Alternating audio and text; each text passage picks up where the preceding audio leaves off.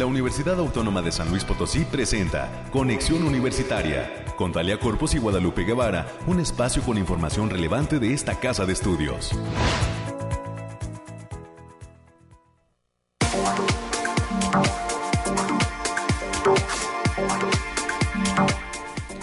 Ya es jueves 16 de junio del año 2022. Soy Talia Corpus y a nombre de todo el equipo que hace posible este esfuerzo de comunicación una vez más, le doy a usted la más cordial de las bienvenidas. Permítame hacerle compañía hasta las 10 de la mañana. Es una hora a través de la cual estaremos compartiendo en diversos momentos información de interés sobre lo que acontece en esta, la Universidad Pública más importante del estado de San Luis Potosí, así es que espero contar con el favor de su sintonía en nuestras frecuencias universitarias, el 88.5 de FM y el 1190 de AM, que permiten cobertura en la ciudad de San Luis Potosí capital y el área conurbada, así como en el 91.9 FM, que además de surgir en Matehuala, permite llegar a diversas latitudes de municipios cercanos en la zona altiplano, así como al sur del estado de Nuevo León. Y si no se encuentra físicamente cerca de nosotros, también nos puede escuchar a través de radio y televisión.uslp.mx, a través de internet, hasta los confines del universo donde haya red de internet, ahí también estamos presentes. Recordar además que todos los días a través de nuestro canal que se encuentra en la plataforma de Spotify, de la UASLP. Ahí puede encontrar también los contenidos que elaboramos aquí en Conexión Universitaria, esto en una situación diferida en horario, pero ahí eh, finalmente quedan los testigos de todos nuestros programas. Este jueves le platico a usted que tenemos preparado. Hablaremos sobre un taller de snacks saludables que está organizando la Facultad de Enfermería y Nutrición. Por tal motivo, vamos a platicar con la maestra Cecilia Torres Yáñez, coordinadora de educación continua de esta entidad académica. A las 9.30 tendremos también la presencia de catedráticos de la maestría en Derecho Constitucional y Amparo. Se trata de la doctora Violeta Méndez Carlo, la doctora Julia Araña y el maestro Salvador Ávila, así como de Miguel Ángel Limón, estudiante de posgrado quien eh, para esta ocasión nos van a compartir qué está sucediendo con una iniciativa con proyecto de decreto para reconocer en San Luis Potosí el derecho humano a vivir en un ambiente libre de corrupción. Vaya tema el que están impulsando nuestros catedráticos y estudiantes universitarios, así es que le tendremos a usted todos los detalles, 9.30 de la mañana, durante su intervención aquí en Conexión Universitaria. Y por último, en los temas culturales, en esta ocasión vamos a darle a usted a conocer toda la información sobre un curso que es parte de la oferta de verano del Departamento de Arte y Cultura de la UASLP, el cual se encuentra también aquí en el Centro Histórico de la capital y que además eh, ofrece sus servicios no solo a la comunidad universitaria, sino al público en general. Para ello, la maestra Greta Alvarado eh, quien es instructora y docente del Departamento de Articultura, nos platicará sobre qué va su curso titulado Sikhs, una religión poco conocida de India, que también está próximo a iniciar. Recuerde para todo esto que tenemos líneas de enlace, usted se puede comunicar con nosotros al 444 826 1347 y 48 son los números directos a la cabina de Radio Universidad. Por cierto, hoy nos acompaña en los controles técnicos Ángel, a quien le agradezco todo el apoyo que nos brinda y que nos estará dando durante esta transmisión de jueves 16 de junio. Conduzca con cuidado, hay eh, pues restos de una lluvia que cayó ayer en la ciudad capital. No se acelere, encienda sus faros en días grises. Lo ideal es bajarle una a la velocidad y sobre todo ser respetuosos con peatones, ya saben, nos encanta mojar peatones, y con ciclistas al momento de conducir por esta eh, ciudad de San Luis Potosí capital o donde quiera que se encuentre. Ande con cuidado y justamente vamos a revisar ahora las condiciones del clima.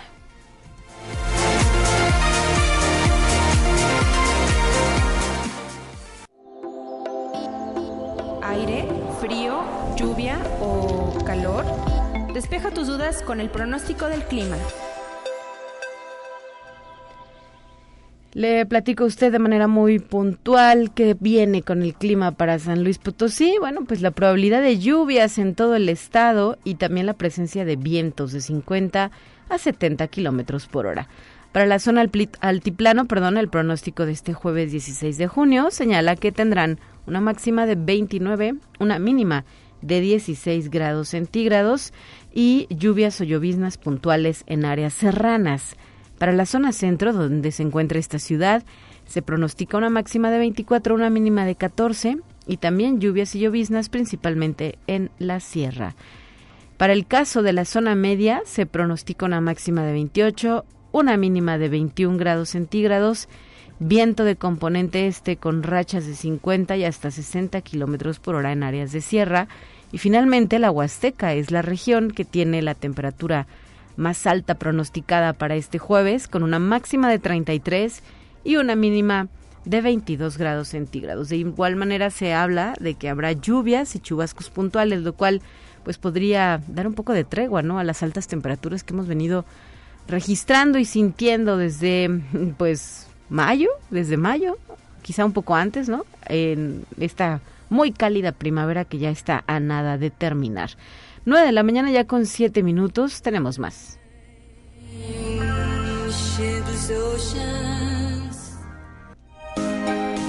Escucha un resumen de Noticias Universitarias.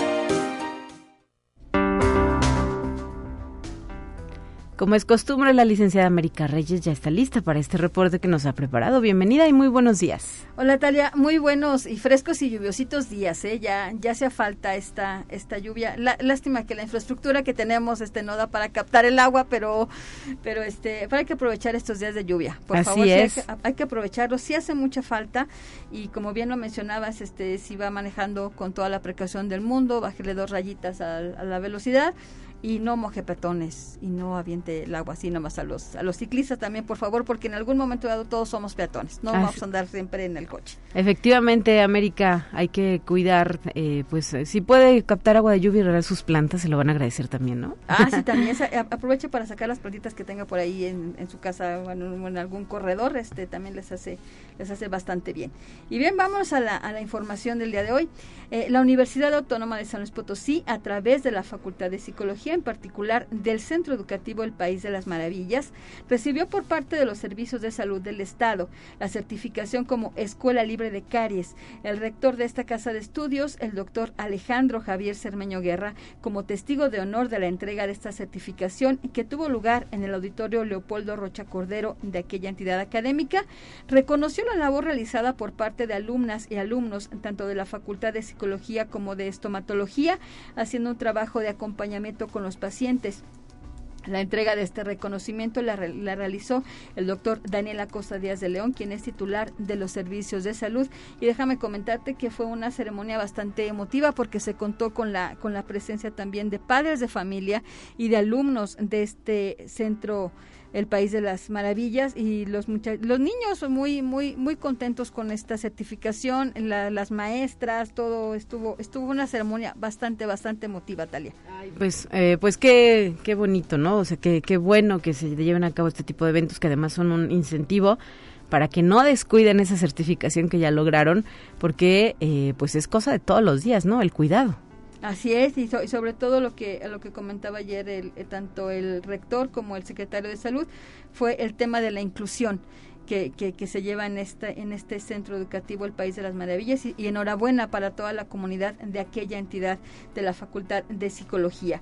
Y también estudiantes de la Facultad de Ciencias de la Comunicación concluyeron con éxito los trabajos del Radiotón Universitario, el, que, el cual tuvo lugar el pasado viernes 10 de junio de 8 a 20 horas con transmisión en la frecuencia de radio FCC 102.9 en FM y de video en vivo por Facebook Live en la página de Consejería y Sociedad de Alumnos. La maestra Adriana Ochoa, directora de la facultad, resaltó el trabajo realizado por las y los alumnos y puntualizó que en el caso de radio, la propuesta del docente de la materia fue que resolvieran la necesidad de actuar con flujo de trabajo y enhorabuena para nuestro productor, quien es el titular de esta materia, Efraín Ochoa, que también está aquí con nosotros. Enhorabuena por este trabajo que ha venido realizando en aquella entidad académica alma mater de, de, muchos. Así es, nuestra casa de estudios, ¿verdad? Cuando era Escuela de Ciencias de la Comunicación, estamos hablando ya de 20 años en mi caso muy personal de que egresamos de esta licenciatura y enhorabuena a el maestro Efraín Ochoa, como bien lo dices, productor de este espacio de noticias que eh, pues anda ahí enseñando, anda eh, capacitando a la competencia, ¿verdad? Porque seguramente esos chicos y chicas, hoy estudiantes, en algún momento estarán eh, quizá en estos micrófonos también haciendo lo que muy bien saben. Así es, así que puede decir Efraín, enseñando ando y muy bien. Perfectamente. La Dirección de Arte y Cultura invita a la comunidad universitaria y sociedad en general a cursar diferentes talleres como parte de la oferta que se va a impartir durante el verano y que van a dar inicio el próximo lunes 20 de junio del presente año. Esta oferta comprende temas como danzas de Asia, C-pop and K-pop, haiku y origami, taller de escritura creativa, somos cuentos, puros cuentos, contando cuentos, escritoras y escritores mexicanos del siglo XX, entre otros.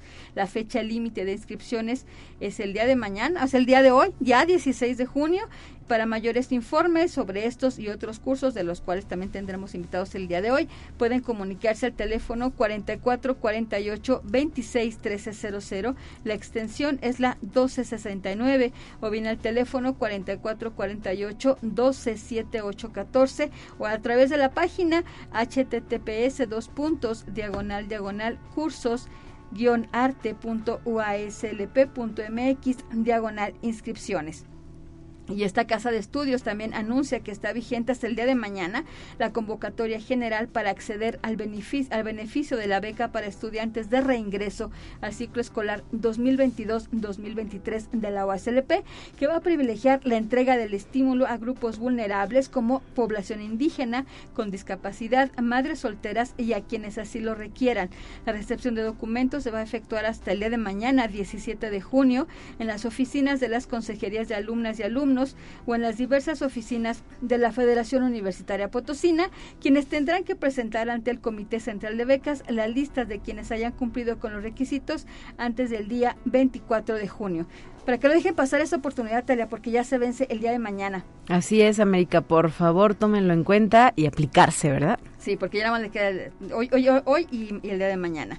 Y también en otra información, la Coordinación para la Innovación y Aplicación de la Ciencia y la Tecnología, la CIACID, ofrece el curso de capacitación Contaminación Atmosférica a través de las imágenes de satélite. Esto va a ser del 20 de junio al 1 de julio del presente año. Para mayores informes e inscripciones pueden marcar al teléfono 4448 26 23 00. La extensión es la 8430 o bien en el correo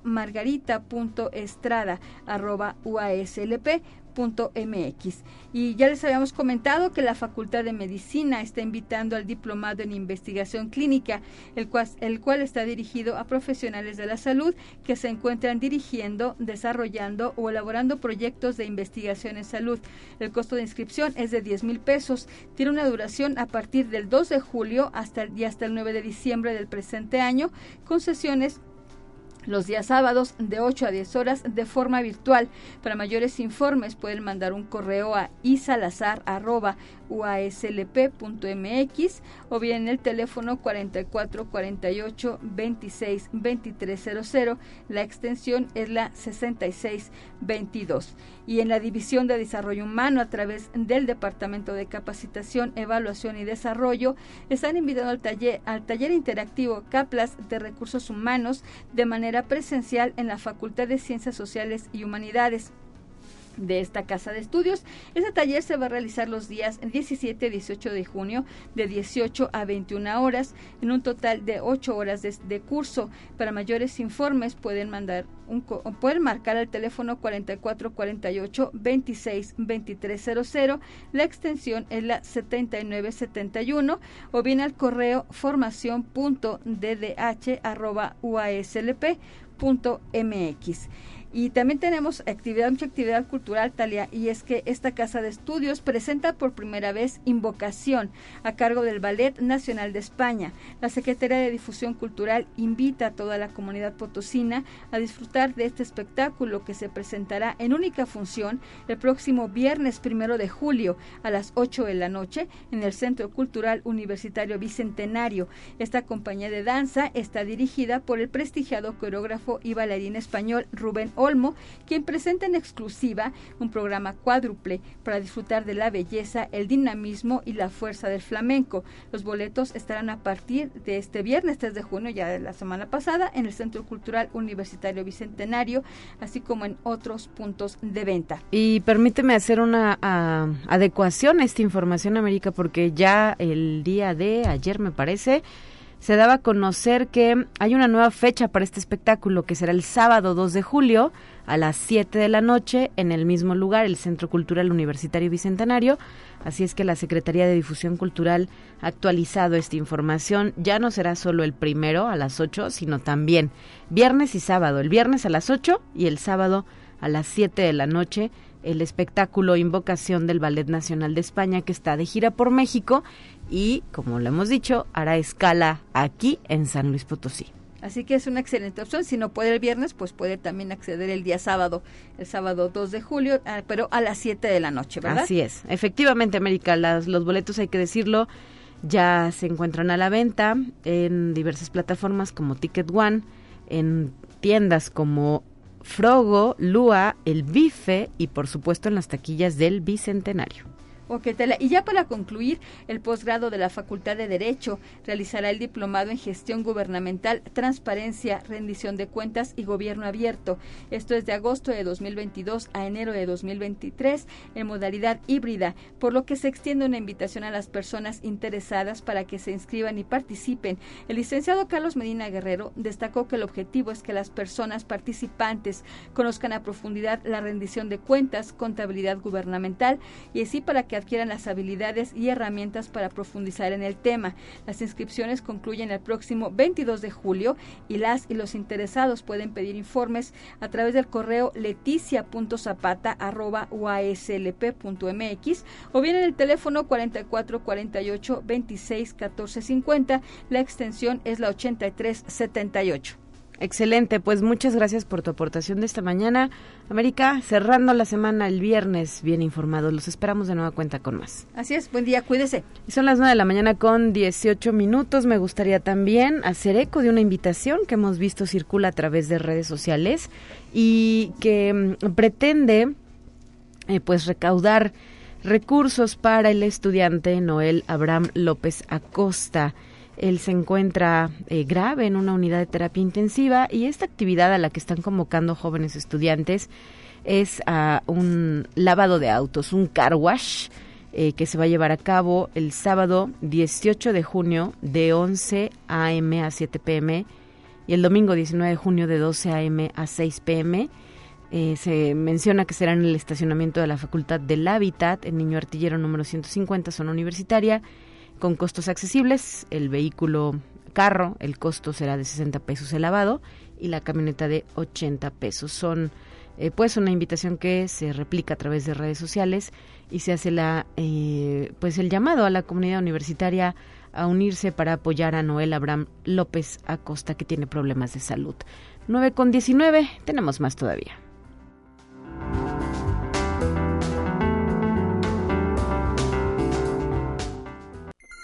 Te presentamos la entrevista del día. Y desde la Facultad de, Enfermería y Nutrición ya se encuentra con nosotros la maestra Cecilia Torres coordinadora de Educación Continua, a quien le agradezco que haya venido a cabina para platicar, compartir, invitar, incitarnos a alimentarnos mejor a través de este taller de snacks saludables que es parte de la oferta que ustedes están preparando y ya tienen a disposición de, del público en general. ¿Cómo estás, maestra? Bienvenida. Hola, buenos días. Bueno, muchísimas gracias por la invitación. Este, por fin regresaron los talleres de, de cocina de educación continua que la pandemia no nos dejaba, pero bueno, ya, ya tenemos el espacio disponible y los vengo a invitar el próximo martes 28 de junio al taller de snacks saludables Les platico un poquito la dinámica. Eh, fíjate que los talleres de educación continua, al menos los de cocina, nos han funcionado bastante bien. Porque creo que además de que nadie nos dice qué comer, cuánto comer, cómo lo combinas, con qué lo. Con qué sí, con qué no, ¿verdad? O sea, digo, nos hace falta educación en cuanto a alimentación. Y los talleres estuvieron siempre pensados para atender a público en general porque estábamos como muy centrados en estudiantes y docentes y egresados. Y la verdad es que hemos tenido excelente respuesta. Este, digo, no los podemos ofertar todo el semestre porque los laboratorios los ocupan eh, mis alumnos, pero eh, ahorita en el intersemestral vamos a tener tres talleres de cocina. El más próximo es este de snacks saludables, que la verdad es que también lo estuvieron pidiendo muchísimo. Eh, en enero hicimos una, una encuesta de necesidades y todo el mundo nos decía, bueno, no sé si es que nos hace falta saber qué comer en, a media tarde o qué llevarnos a la oficina. Claro, y sin caer en la tentación de unas papitas, un chocolate, unas galletas, ¿no? Que además es lo que tenemos de manera frecuente a la mano. Entonces, bueno, mira, este taller eh, es el primero que tenemos pensado para el intersemestral. Es el próximo martes 28 de junio eh, vamos a preparar snacks energéticos. La ventaja de este es que no llevan horno. Eh, de hecho, todas las recetas que pensamos están como muy centradas en elegir cosas que tengas en la casa, que no lleven horno, que no lleven mucho tiempo, que sean fáciles, o sea, que realmente puedas hacer, porque luego te encuentras unas recetas que te piden ingredientes súper raros. Y entonces tratamos de que las recetas que, que se incluyen aquí sean pues cómodas, prácticas. También vamos a preparar un hummus de lentejas que ya está comprobadísimo los beneficios. Qué delicia, aparte las lentejas son, bueno, hay a quienes no les gustan, ¿verdad? Sí, no, bueno, pero esa es otra preparación, entonces se vale probar. Eh, también vamos a preparar infusiones de menta, limón, naranja, canela y un mix de frutos secos eh, encanelados.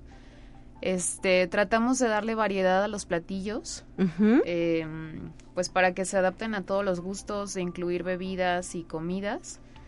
Y la ventaja es que el, el, costo del taller ya incluye los ingredientes, entonces no hay que preocuparse por, tengo que ir al, al súper a surtir, digo, nosotros ya les tenemos todo listo ahí. Se llevan su recetario, se llevan, em, incluso hasta se llevan a su casa, les pedimos que acudan con un par de toppers para poder eh, repartir. Sí, sí, sí, sí. Eh, ¿Qué más? La dinámica es muy padre. Este, la maestra Esther Aguilar, que es la chef que está a cargo, sí. les enseña cuestiones desde cómo preparar, eh, dónde comprar, cómo combinar. Les platicamos un poquito de las características de los alimentos.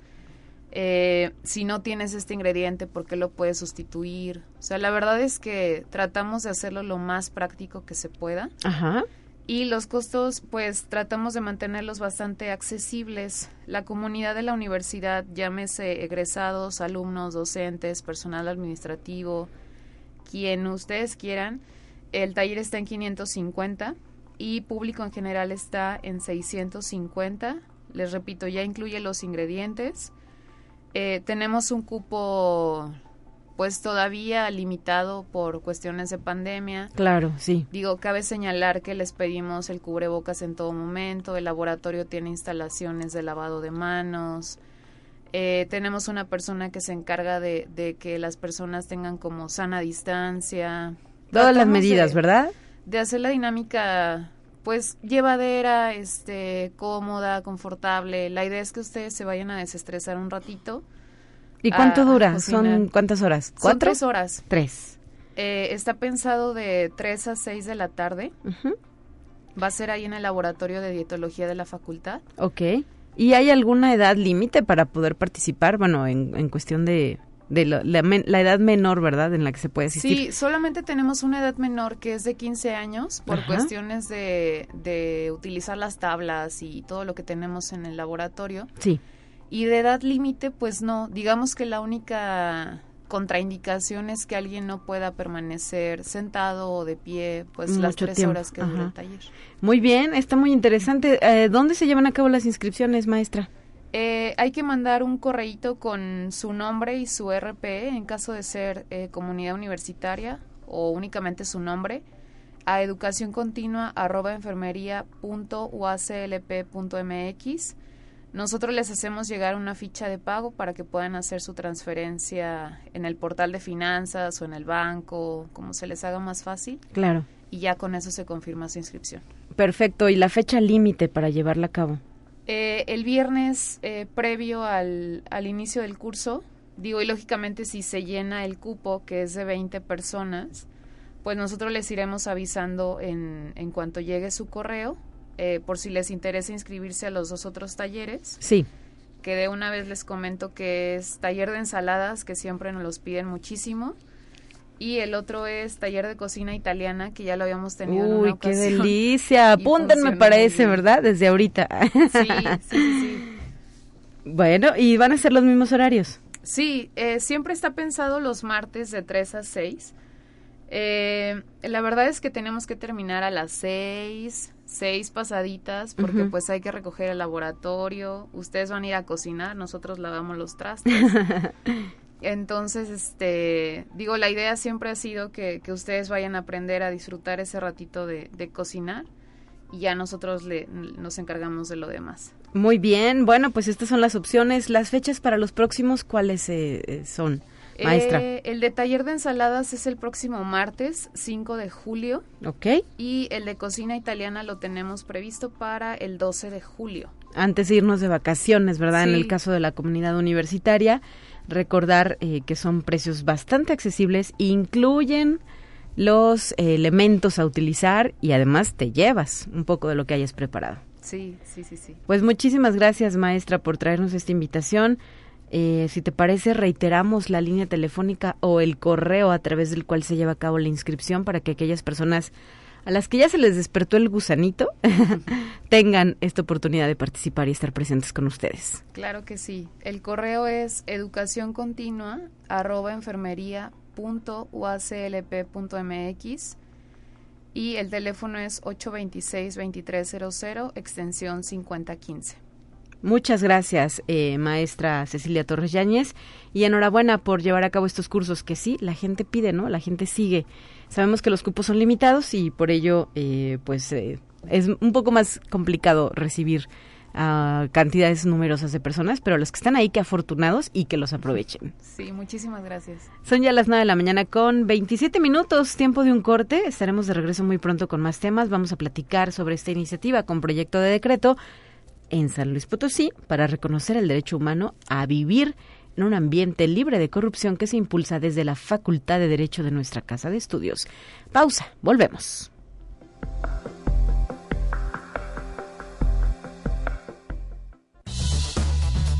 Es momento de ir a un corte. Enseguida volvemos.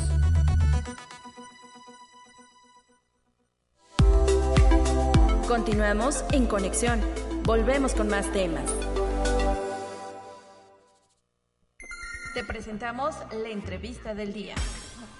Como les había adelantado, desde la Facultad de Derecho de nuestra institución se está impulsando una iniciativa con proyecto de decreto para reformar y adicionar diversos artículos de la Ley de Responsabilidades Administrativas del Estado. Esto con eh, la intención de reconocer el derecho humano a vivir en un ambiente libre de corrupción. Bueno, pues vaya tema que han puesto sobre la mesa, impulsado diversos catedráticos y un estudiante de nuestra entidad de la Facultad de Derecho. Eh, por este motivo quiero agradecer que se encuentren en cabina la doctora Violeta Méndez Carlos Silva. Bienvenida. Un gusto saludarte a ti y a tu auditorio, Talia. El maestro Salvador Avila Lamas, coordinador de la Maestría en Derecho Constitucional y Amparo. Bienvenido. Un gusto estar con ustedes. Muchas gracias por permitirnos. Y el licenciado Miguel Ángel Limón, alumno de esta maestría. ¿Cómo estás, Miguel? Bienvenido. Muy bien. Muchas gracias. Y pues si te parece, eh, doctora, iniciamos, ¿no? ¿Quién nos introduce sobre eh, esto que se trama? ¿En qué momento se encuentra? Y además, ¿qué beneficios implica para la ciudadanía? Efectivamente, bueno, pues eh, déjame comentarte que esto va a través de un proyecto que estamos impulsando desde la Maestría en Derecho Constitucional y Amparo y nuestro cuerpo académico, y es el Laboratorio de Análisis Normativo y Políticas Públicas en Contextos Emergentes. Un poquito complicado el nombre. Pero de lo que se trata es que nosotros podamos identificar cuáles son las necesidades y quiénes son las personas que tienen las inquietudes de poder proponer políticas públicas o iniciativas de ley para que efectivamente se produzcan cambios, ¿no? y, justamente eh, nosotros lo único que hacemos es un acompañamiento, un asesoramiento para que esto se, se pueda llevar a cabo eh, para ayudarles a darle una forma desde el punto de vista, pues digamos, eh, más, más técnico. Pero bueno, al final la expertise, por ejemplo, en este caso la tuvo nuestro estudiante Miguel Ángel Limón Espinosa. Él es egresado de nuestra maestría en Derecho Constitucional y Amparo y efectivamente su tema de investigación, su trabajo terminal, versó precisamente sobre este tema de la necesidad que existe de que se armonicen diversos artículos de la Ley de Servidores Públicos para el Estado y Municipios de San Luis Potosí con precisamente la ley general. ¿A efectos de qué? De que exista un panorama armónico de cuáles son las diferentes causales, cuáles son las autoridades que deben de encargarse precisamente del desahogo de estos temas. Ya la parte técnica te la, te la explicará él. Lo interesante es que es un estudiante que en su ejercicio profesional al final pues ya ha tenido mucho acercamiento con estos temas y también ahora con las herramientas que le proporcionó el posgrado de la maestría en Derecho Constitucional y Amparo, pues ha generado este trabajo para, para su presentación y muy digno de que sea eh, pues evaluado por el Congreso para ver cuáles son las eh, el destino final de esta iniciativa, ¿no? Pero lo importante es poner en la mesa de discusión este tema. Ok, perfecto. Eh, bajo esta introducción, Miguel Ángel, nos platicas justamente, pues, qué te incitó a presentar, a llevar a cabo la presentación de este proyecto y ahora pues estamos a la expectativa, ¿verdad?, de ver si sucede o no, si se lleva a cabo la realidad. Eh, platícanos, ¿qué pasó ahí? Ah, bueno, este, mm, todo, toda esa iniciativa surge de la, del trabajo de investigación que se realizó ahí en la Maestría de Derecho Constitucional y Amparo. Eh, este trabajo pues se realizó con el apoyo de la doctora Violeta Méndez Carro. Ella me estuvo dirigiendo para, pues sí, eh, eh pues resolver estas inquietudes de la ley de responsabilidades. Y pues ahí detectamos que era necesario adecuar lo que establece la ley local con la ley general. Sí entonces eh, pues entonces advertimos que algunas faltas no se establecen aquí en el estado. Ahí la competencia también está un poquito diferente. Ajá. y entonces es necesaria esta adecuación a efecto de que se sancione se prohíba y se prevenga la corrupción Claro, ¿y de, desde cuándo este tema estaba ya puesto en una ley general que no se ha visto reflejado? Es decir, como cuántos años de atraso tenemos, ¿no? En este tenor. Bueno, eh, se detectó más que nada que hay, bueno, son reformas que se han dado a través de los años. La reforma viene desde 2017 del Sistema Nacional Anticorrupción. Sí.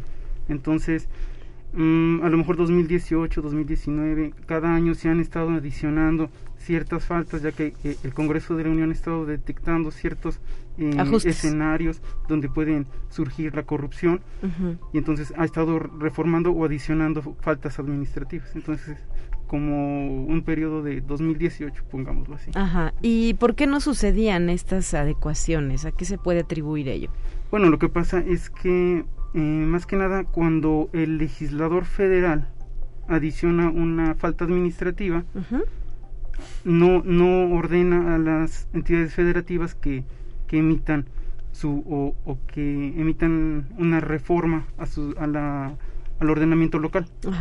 Entonces, yo creo que también es necesario que el legislador, cada que adiciona alguna falta, pues lo, lo, ordene a, las legislaturas locales, darles un plazo y que armonicen eh, sus normas locales. Para que no haya este tipo de rezagos, ¿no? Como lo que estamos compartiendo. Y eh, maestro Salvador Ávila Lamas, ¿qué representa para ustedes, eh, bueno, en, su caso particular como coordinador de maestría, pues ver los resultados de la aplicación de la misma, ¿no? ¿Qué implica? el comité académico de la maestría se ha fijado como meta el que el conocimiento que se adquiere por los alumnos en la maestría no se quede encapsulado, no se quede eh, en, el interno de la maestría. Eh, queremos que ese conocimiento tenga una presencia social, que se refleje verdaderamente que la maestría está trabajando para generar derecho en beneficio de la sociedad potosina. Y este es el caso. Eh, eh, en este, en este eh, caso del, del, alumno Limón, eh, él advirtió eh, que había deficiencias en la normatividad estatal. Hay un sistema eh, nacional anticorrupción y hay un sistema estatal anticorrupción que en teoría debieran estar empatados. en materia de corrupción hay una coordinación en los tres niveles, es una competencia concurrente en los tres niveles, tanto nacional, federal como estatal y municipal. Entonces, hay reglas de coordinación que no se estaban observando en el caso de San Luis Potosí. Y esto implicaba un riesgo de que conductas eh, eh, eh, que pudieran ser sancionadas conforme a la ley general no estaban previstas como tales en la ley estatal. Y el riesgo que se daba es que quedaran impunes ante esa ausencia regulatoria. Entonces, esta iniciativa tiene esa finalidad que empatemos las legislaciones a efecto de que de manera eh, eh, eh, cierta queden previstas todas las figuras ilícitas de materia de corrupción y no se permita esa impunidad en San Luis Potosí. Desafortunadamente México está mal rankeado, ¿no? En cuanto al combate a la corrupción, de, manera desafortunada sucede y pues ante ello, ¿qué podemos hacer, doctora Violeta Méndez Carlo? situaciones como la que estamos compartiendo abonan un poco a que pues se pueda erradicar en algún momento este gran problema. Claro que sí, como tú inteligentemente lo planteas, abona, efectivamente. ¿Por qué? Bueno, pues porque sabemos que el fenómeno de la corrupción es una cuestión multifactorial y que desafortunadamente a veces decimos es cultural en América Latina y bueno, pues no es, digamos, parte de, de, lo deseable del desarrollo de un país, sino que vamos viendo que este fenómeno precisamente ha estado acompañando a diversos lugares, pero no es privativo nada más de, de América Latina ni de México, eh, sino que más bien, digamos, es, es un desvío de nuestra sociedad, pero que efectivamente el derecho ahí está para, para darle seguimiento, para plantearlo y para ser muy enfáticos en que efectivamente existe este derecho humano a vivir en un ambiente libre de corrupción, porque al final todo esto tiene una trascendencia y un impacto en la vivencia de las libertades y de nuestro propio desarrollo. Entonces, si vamos quitando obstáculo por obstáculo, vamos buscando cambiar, vamos buscando actualizar, como lo dice el maestro Salvador Ávila, pues efectivamente vamos a ir generando un ambiente en donde haya una mayor posibilidad de vivir sin esta corrupción. Por lo tanto, entonces no es que a partir de esta propuesta vayamos a dar un giro total a esta situación, pero vamos a ir adecuando el sistema parte por parte se van a ir generando propuestas, a lo mejor no por nosotros, sino por la misma sociedad civil, pero eso es lo importante, ¿no? Que se vea que efectivamente falta mucho camino por recorrer, falta mucho desde el ámbito social, desde el ámbito político, desde el ámbito normativo y es importante que nosotros le demos seguimiento, es importante que percibamos y sepamos que efectivamente es uno de nuestros derechos. No es un fenómeno que se vive en el gobierno y que nada podemos hacer contra él, sino que poco a poquito podemos ir generando estas propuestas. Muy bien, licenciado Miguel Ángel Limón, ¿a través de qué comisiones en Congreso del Estado se lleva a cabo el análisis de esta propuesta? Ah, bueno, eh, creo que tengo entendido que son diversas comisiones, eh, gobernación, puntos constitucionales y justicia, que serían las, las principales, ya que se está reconociendo un derecho humano, así como faltas administrativas eh, que se van a adicionar. Entonces yo creo que estas serían las, las comisiones que probablemente analicen el tema. Y ya fue presentado, es decir, ya está dentro de, del Congreso. Sí, claro, el, 13 de junio a, las 11 estuvimos ahí presentes y, se presentó la, la, iniciativa. Ok, ¿y eh, qué fechas se conocen, no? De, de, la, de llevar a cabo el análisis y la discusión. ¿Les han dicho algo? No, no aún no tenemos fechas. Este, vamos a estar al pendiente eh, eh, de, ello y la intención es que una vez que se turne a comisiones nos permitan participar en las reuniones correspondientes para clarificar con toda precisión cuál es el objetivo exacto de esta iniciativa. Muchas veces cuando uno la lee no alcanza a comprender eh, eh, verdaderamente la finalidad que se persigue al presentar la iniciativa. Entonces, para esto es muy indispensable que, pues, nos permitan hacer presencia en esas discusiones a efecto de, exponer con toda precisión eh, qué perseguimos al presentar esa iniciativa. Claro, y de verdad que da gusto saber que la academia y en este caso pues el Congreso del Estado, los diputados eh, se unen, ¿no? En proyectos como este que hay sinergia. Esperemos que haya eco de la propuesta y de verdad se pueda contar con esa armonización en la ley. Efectivamente, pues la universidad cumple precisamente esa, ese objetivo que tiene no solamente de educar, sino de, el de difundir los resultados de las investigaciones y pues más que nada en este caso también cumplir con el objetivo de impulsar a nuestros egresados, a nuestros estudiantes y darles la posibilidad de que todo eso que ellos están concibiendo, de todo eso que ellos están investigando, pues darle ese alcance en la misma realidad. Muchas gracias, doctora. ¿Y Miguel Ángel Limón, te imaginaste en algún momento que tu investigación llegaría a este punto? Ah, pues la verdad no. Dinos la este, verdad. No, no, la verdad no. Eh, pero pues gracias a, la universidad, a, la maestría que nos estuvo apoyando, eh, quiero agradecerle a la doctora Violeta Méndez Carro, al, al maestro Salvador Ávila Lamas, que siempre nos bueno, y me estuvieron apoyando para que este, esta iniciativa se concretara con un gran apoyo de parte de la universidad muchas felicidades a ti, a tu asesora, ¿verdad? La doctora Violeta Méndez Carlo por este proyecto y muchas gracias también maestro Salvador Ávila por habernos acompañado en esta ocasión. Bienvenido a los micrófonos de conexión como coordinador de la maestría en Derecho Constitucional y Amparo.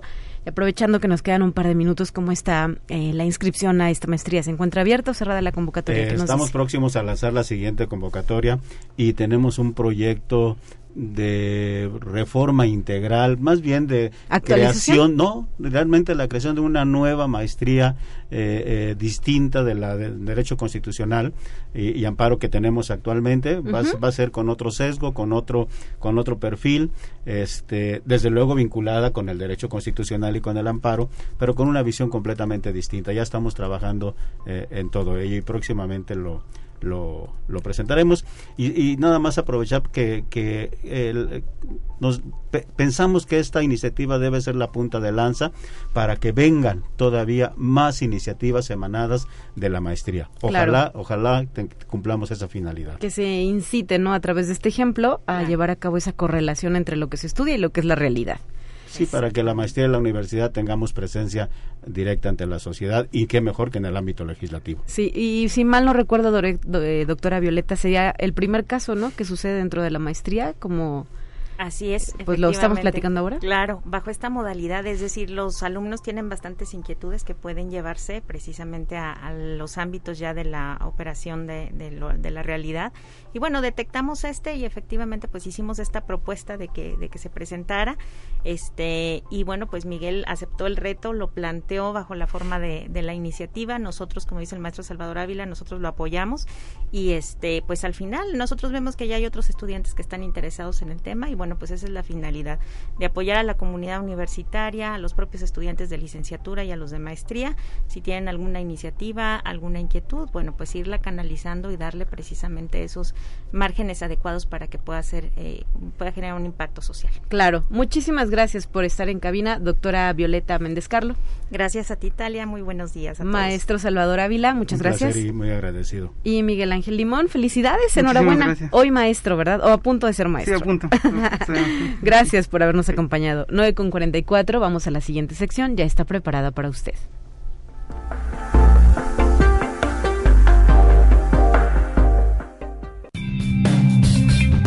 Entérate qué sucede en otras instituciones de educación superior de México. La vinculación hace posible el fortalecimiento de las instituciones a través del trabajo en equipo planeado y responsable, que a su vez genera beneficios mutuos para estudiantes, docentes, la institución misma y por supuesto para la sociedad. Así lo apuntó la rectora de la Universidad Autónoma de Occidente, doctora Silvia Paz Díaz Camacho, durante la reunión de trabajo de la Red Regional de Vinculación Noreste de la Asociación Nacional de Universidades e Instituciones de Educación superior. Conexión Universitaria la Defensoría de los Derechos Humanos Universitarios de la Universidad Autónoma de Coahuila presentó las reformas al protocolo de actuación para atender, prevenir, sancionar y erradicar la violencia de género al interior de la universidad, las cuales son producto de los foros de consulta en los que participó la comunidad universitaria. El evento se llevó a cabo en el auditorio de la Facultad de Contaduría y Administración Unidad Torreón, donde asistió el rector de la máxima casa de estudios, Salvador Hernández Vélez. Conexión Universitaria. Por unanimidad, el Honorable Consejo Universitario aprobó el dictamen sobre el informe del ejercicio de presupuesto de egresos e ingresos 2021, mismo que, a partir de las gestiones del rector de la Universidad Michoacana de San Nicolás de Hidalgo, Raúl Cárdenas Navarro, registró un aumento en el presupuesto federal de poco más de 18%, así como un incremento en el subsidio estatal del 33%. Durante la sesión ordinaria del máximo órgano de gobierno de la Casa de Estudios Michoacana, se aprobó por unanimidad el informe del ejercicio de presupuesto de egresos e ingresos correspondiente al ejercicio fiscal 2021, mismo que se realizó de una manera eficiente, racional y transparente.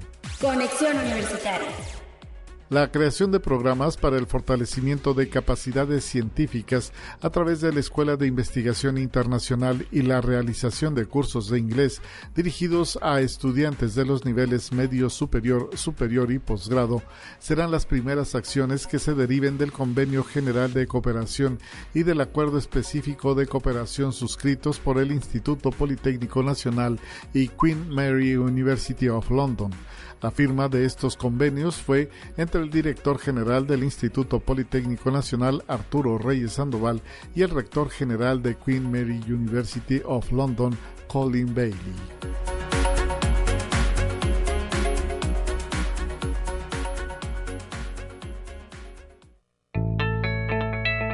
La UNI también es arte y cultura. Y a lo largo de estos días estaremos repasando la oferta de verano del Departamento de Arte y Cultura. Por tal motivo, agradezco que se encuentre en la línea telefónica ya preparada y lista la maestra Greta Alvarado. Bienvenida. Buenos días, Greta. Hola, Talia. Buenos días. Saludo desde dos cuadras de distancia. Excelente. Bueno, pues a través de la línea telefónica vamos a platicar sobre este eh, curso que has propuesto y que se encuentra abierto para recibir a sus próximos estudiantes. ¿De qué va el curso? Danos toda la información. Claro, los esperamos, ya empezamos este lunes 20 de 4 a 6.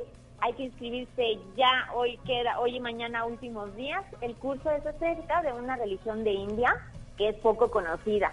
Por lo general, nosotros sabemos de Ganesha o de los dioses que tienen múltiples brazos, pero hay más religiones, por ejemplo, hay musulmanes, hay jainas, hay otros que se llaman zoroastros. Y en, específicamente en este curso vamos a hablar sobre los sikhs.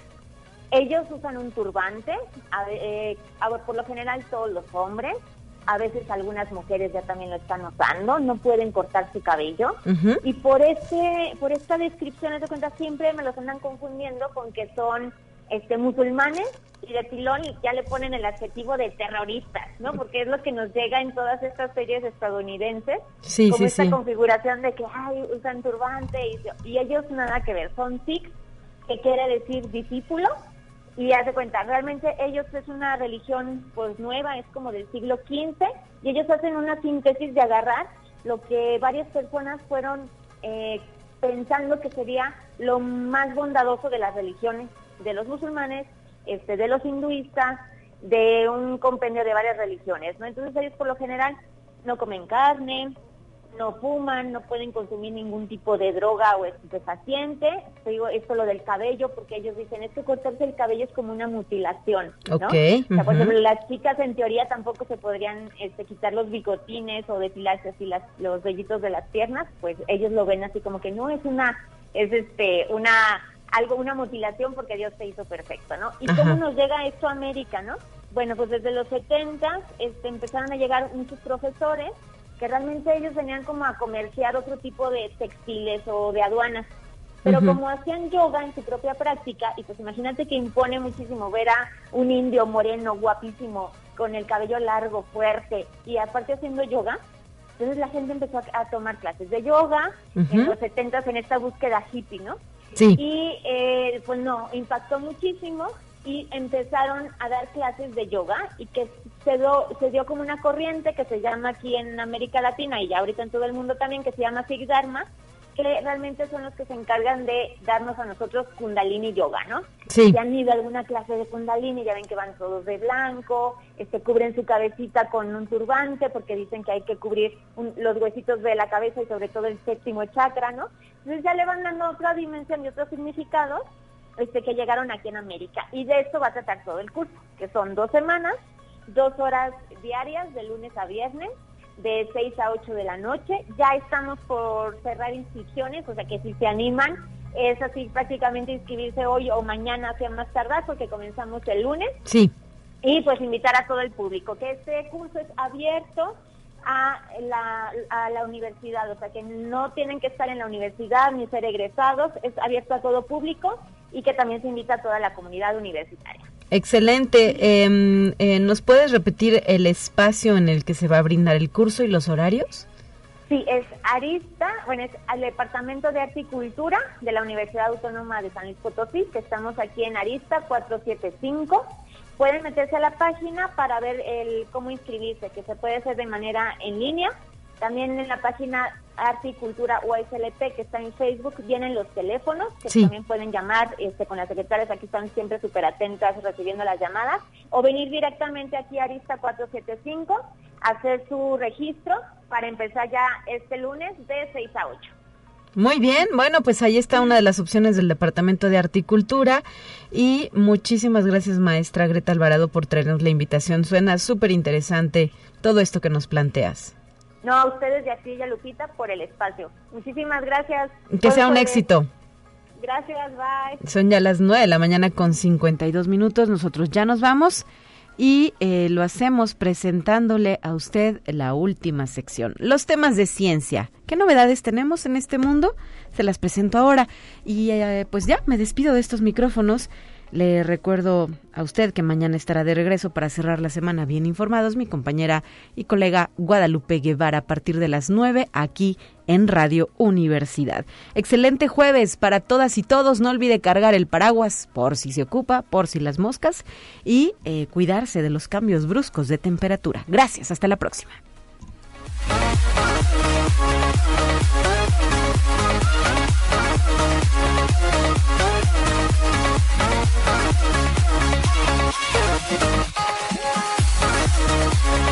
We'll be right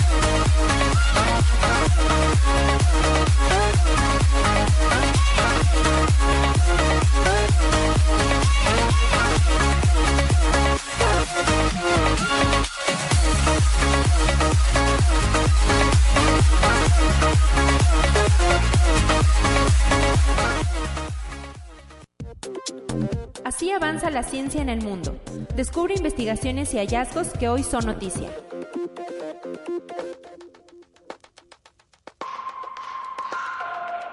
quien se considera el primer cyborg del mundo debido a una enfermedad neurodegenerativa rara y mortal, falleció a los 64 años.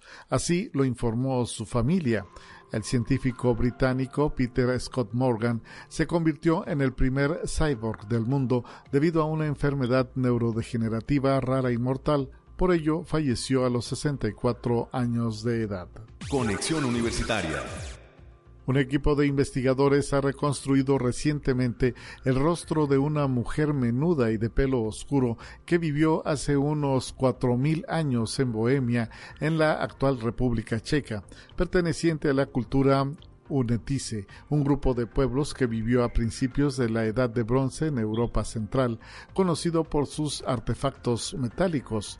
Al morir, alrededor de los 35 años, fue enterrada con cinco brazaletes de bronce, dos pendientes de oro, un collar con más de 400 cuentas de ámbar, así como con tres agujas de coser de bronce, aunque no está claro quién era la mujer. Conexión Universitaria. El lago Sawa, ubicado en la gobernación de Mutana, en el sur de Irak, se ha secado por primera vez en varios siglos debido a la escasez de agua provocada por una combinación de mala gestión por parte de los inversores locales, la negligencia del gobierno y el cambio climático. Este cuerpo de agua, formado sobre sedimentos de roca caliza y formaciones de yeso, tiene una elevación de 5 metros sobre el nivel del mar y mide alrededor de 4.5 kilómetros de largo por 1.8 de ancho. Conexión Universitaria. Las plantas pueden actuar como elementos biogénicos eficientes, según un estudio de un equipo internacional de científicos del Instituto de Física y Tecnología de Moscú y la Universidad de Tel Aviv.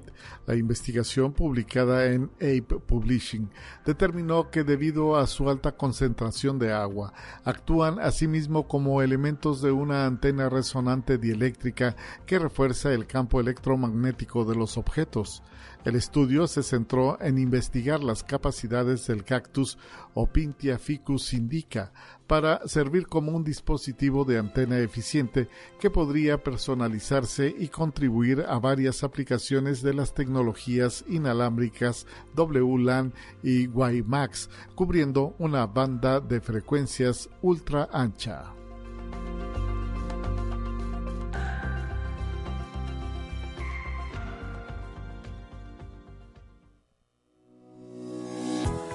La Universidad Autónoma de San Luis Potosí presentó Conexión Universitaria con Talia Corpus y Guadalupe Guevara. Sintoniza de lunes a viernes de 9 a 10 horas en Radio Universidad 88.5 FM y 1190 AM en San Luis Potosí. En el 91.9 FM con cobertura en el Altiplano Potosino. O en el resto del mundo por el portal www.uaslp.mx y la app UASLP de descarga gratuita.